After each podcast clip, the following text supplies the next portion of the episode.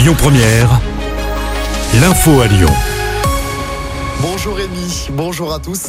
Plusieurs musées à Lyon gratuits jusqu'à lundi prochain, c'est en raison des fortes chaleurs.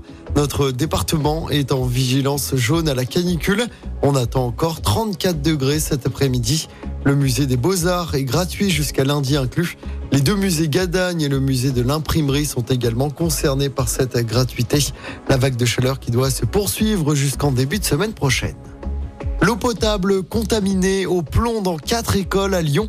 Après le groupe scolaire Frida Kahlo dans le 7e, puis l'école Eugénie Brasier, située à Confluence. C'est au tour de l'école Wangari et Mataille dans le 7e de connaître une pollution identique.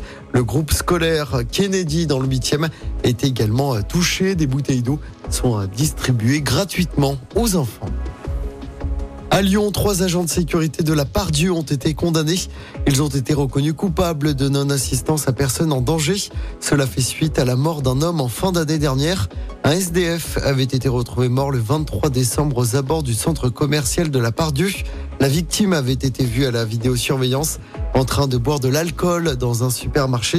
Les agents l'avaient sorti, l'avaient allongé sur des cartons. C'est là que l'homme avait succombé à une intoxication et à une détresse respiratoire aiguë. Les trois agents de sécurité ont été condamnés donc hier à trois ans de prison avec sursis. Ils vont faire appel. Deux nouvelles destinations au départ de l'aéroport de Lyon-Saint-Exupéry. EasyJet va ouvrir une ligne vers Rabat au Maroc. Elle sera lancée au 1er novembre avec trois vols par semaine. Une autre ligne va être lancée vers Aqaba en Jordanie. Lancement prévu le 16 décembre. Il y aura un vol par semaine. Les billets sont déjà en vente pour les deux destinations et il faut compter entre 40 et 45 euros pour l'aller simple. On passe au sport en rugby J-2 avant le début de la Coupe du Monde en France avec un premier choc. Vous le savez, les Bleus affrontent la Nouvelle-Zélande vendredi soir. Et c'est ce midi que Fabien Galtier, le sélectionneur des Bleus, annoncera la composition de l'équipe de France qui affrontera les All Blacks en match d'ouverture au Stade de France. En football, un départ à l'OL. Jeffrey Adelaide doit s'engager avec Molenbeek aujourd'hui. Le milieu de terrain français de 25 ans va passer sa visite médicale dans la journée avec ce club belge qui appartient comme l'OL à Eagle. Et puis euh, les Bleus solidaires avec les Restos du Cœur. Les joueurs de l'équipe de France de foot viennent en aide financièrement à l'association.